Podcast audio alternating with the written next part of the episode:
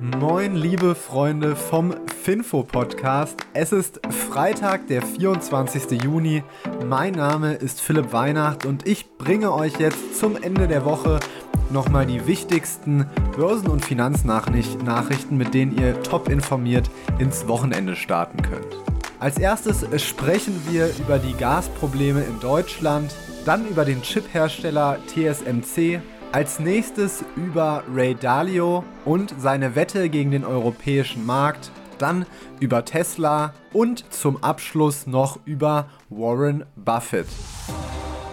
Wir beginnen also in Deutschland und starten mit den aktuellen Gasproblemen, die wir haben. Denn wir erinnern uns, aus Russland kommt jetzt weniger Gas und das haben wir natürlich auch weniger jetzt hier in Deutschland zur Verfügung. Für so eine Situation gibt es einen sogenannten Notfallplan für Gas und der hat drei Stufen.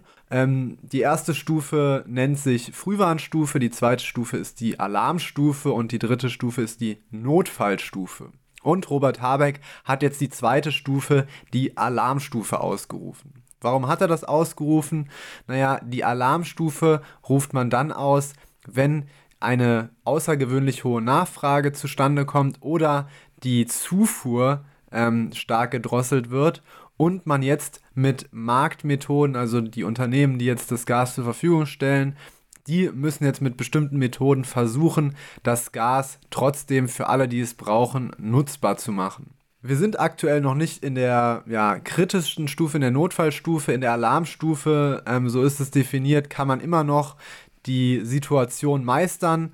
Ähm, nur mit marktbasierten Maßnahmen, also man muss jetzt noch nicht wie in der Notfallstufe anfangen zu bestimmen, wer jetzt Gas bekommen kann und wer nicht. Ähm, das wäre praktisch die dritte Stufe. Es ist aber jetzt mit Sicherheit schon eine erhöhte ähm, Vorsicht geboten und Robert Habeck hält jetzt auch schon dazu an, dass man seine, seinen Verbrauch reduzieren soll. Robert Habeck hat außerdem gesagt, dass man sich jetzt auch als Verbraucher mit höheren Energiepreisen ja, in Zukunft befassen sollte. Es kann durchaus passieren, dass da ein starker Preisanstieg ähm, stattfinden wird. Vor gut einem Jahr, da kostete die Megawattstunde Erdgas noch etwa 20 Euro und jetzt für den Juli liegen die Future-Preise schon bei über 130 Euro. Also ähm, es ist hier schon eine extreme Vervielfachung des Gaspreises bemerkbar geworden. Sollten wir mit unseren Bemühungen, beziehungsweise sollten die Versorgungsunternehmen ähm, mit ihren Bemühungen nicht ähm, schaffen, uns alle mit genug Gas zu versorgen, dann wird praktisch diese Stufe 3, die Notfallstufe, ausgerufen und dann entscheidet die Bundesnetzagentur, wer noch Gas bekommt.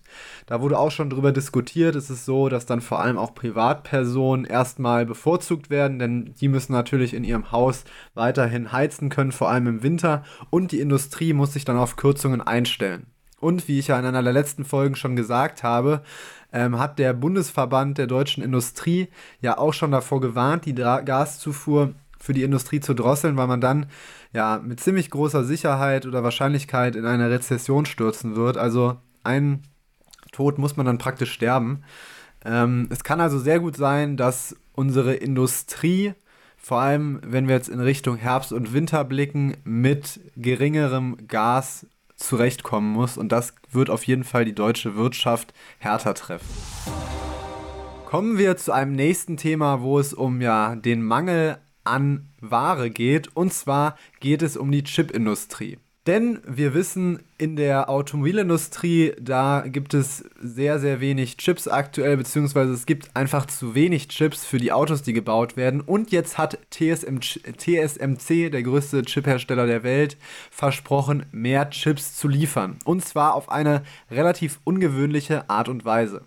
TSMC wird jetzt nämlich damit beginnen, in alte Technik zu investieren, um praktisch für die Automobilindustrie neue Werke und neue Anlagen zu bauen, um denen die Chips, die sie brauchen, herzustellen. Bis jetzt war es nämlich immer so, dass die Chips, die, die für die Automobilindustrie benötigt wurden, in alten Produktionsstätten gemacht wurden, wo vorher die damals dann modernen Smartphones gemacht wurden. Aber weil jetzt die Nachfrage in der Automobilindustrie nach Chips so hoch ist, hat sich TSMC gedacht, ja okay, das rechnet sich für uns.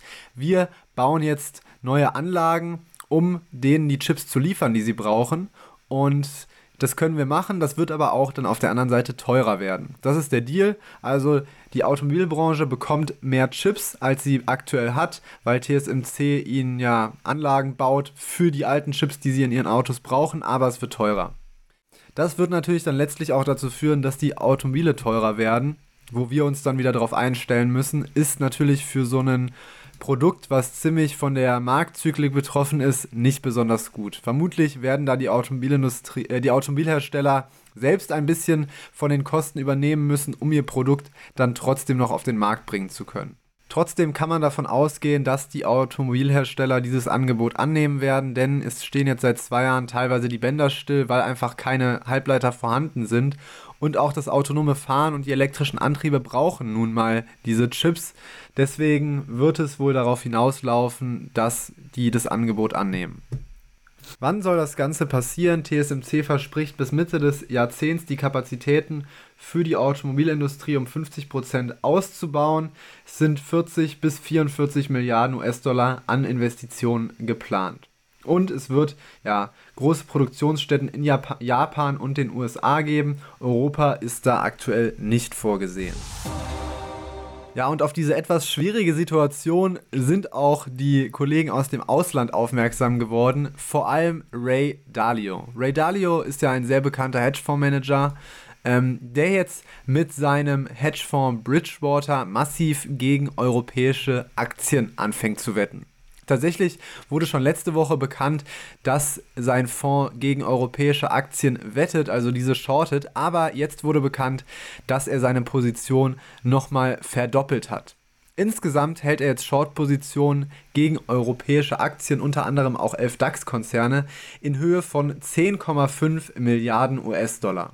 Insgesamt betroffen sind 29 Unternehmen und der Fokus da liegt vor allem auf Finanzdienstleistern, Konsumgüterherstellern und energieabhängigen Industrien. Also genau im Prinzip das, wo wir auch aktuell die meisten Probleme mit haben. Mit dabei sind zum Beispiel Adidas, die Allianz, BASF, Bayer, die Deutsche Börse, die Deutsche Post, Infineon, die Münchner Rück, SAP, Siemens und Vonovia. Es sind noch ein paar andere Unternehmen aus ganz Europa dabei. Also es ist jetzt nicht nur Deutschland, aber Deutschland ist einfach die größte Position, weil da eben die größten Unternehmen auch drin sind. Und es ist tatsächlich ja so eine Größenordnung, in der Bridgewater selbst noch eigentlich bisher selten große Short-Positionen aufgebaut hat. Das letzte Mal war es 2018 und 2014, damals 22 und einmal 14 Milliarden US-Dollar, wo sie Leerverkäufe getätigt haben. Es ist jetzt also auf jeden Fall wieder ein etwas größerer Short. Man weiß nicht so genau, warum sie das jetzt machen. Also es könnte natürlich auch sein, dass sie einfach Kursrisiken absichern, aber bei so großen Positionen kann man schon eher davon ausgehen, dass sie da wirklich auf fallende Kurse tippen, wegen ja den Problemen, ähm, den Lieferproblemen durch China, wegen den Lieferproblemen durch den Russland-Ukraine-Konflikt und halt auch einfach wegen der steigenden Inflation und den steigenden Zinsen kommen wir jetzt zu Tesla, beziehungsweise wenn man über Tesla spricht, spricht man ja eigentlich vor allem immer über das, was Elon Musk sagt. Und der hat jetzt in einem Interview, das jetzt veröffentlicht wurde, gesagt, dass die neuen Fabriken in den USA, in Texas und in Deutschland ja wortwörtlich gigantische Geldverbrennungsöfen sind. Als er die hat bauen lassen, beziehungsweise als die Pläne dafür gemacht wurden, hat er wahrscheinlich nicht auf dem Plan gehabt, dass wir aktuell mit so viel Lieferschwierigkeiten zu kämpfen haben. Und ja, er regt sich so darüber auf, dass da im Prinzip aktuell die Nachfrage zwar stimmt, aber einfach aufgrund der Lieferschwierigkeiten zu wenig produziert werden kann. Gleichzeitig gibt es in dem Werk in Texas noch Probleme mit dem neuen Batteriezellformat, mit den ähm, ja, 4680 Zellen, weshalb dort jetzt wieder auf die alte Architektur von 2170 umgestellt werden muss. Da fehlen jetzt aber die Maschinen, die stecken irgendwo in einem Hafen in China fest, so Musk. Ja, gleichzeitig hat er auch gesagt, dass jetzt in den kommenden drei Monaten etwa dreieinhalb Prozent der Belegschaft abgebaut werden sollen. Ähm, ja, von den 100.000 Angestellten sind das ungefähr 3.500. Und auch hier betont er nochmal, das Problem ist tatsächlich nicht die Nachfrage, sondern einfach die Produktion, die da nicht hinterherkommt. Einfach wegen den Lieferschwierigkeiten von den Teilen, die sie dazu brauchen. Und währenddessen es an der Technologiefront eher nicht so prickelnd läuft, ist es bei der, an der Front für Ölunternehmen sieht es ganz anders aus, denn Warren Buffett hat jetzt nochmal seinen Stake bei Occidental Petroleum erhöht. Aktuell liegt jetzt sein Anteil bei etwa 16 Prozent. Dafür musste er lediglich für etwa eine halbe, halbe Milliarde US-Dollar nachkaufen. Der Gesamtwert liegt jetzt ungefähr bei 8,5 Milliarden US-Dollar.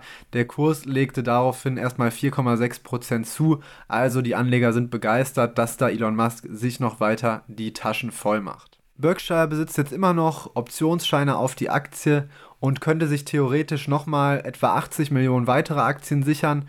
Ähm, würde nochmal so eine Viertelmilliarde kosten, ist die Frage, ob sie das machen. Damit hätten sie auf jeden Fall dann auch ein Viertel der Unternehmensanteile in ihrer eigenen Hand.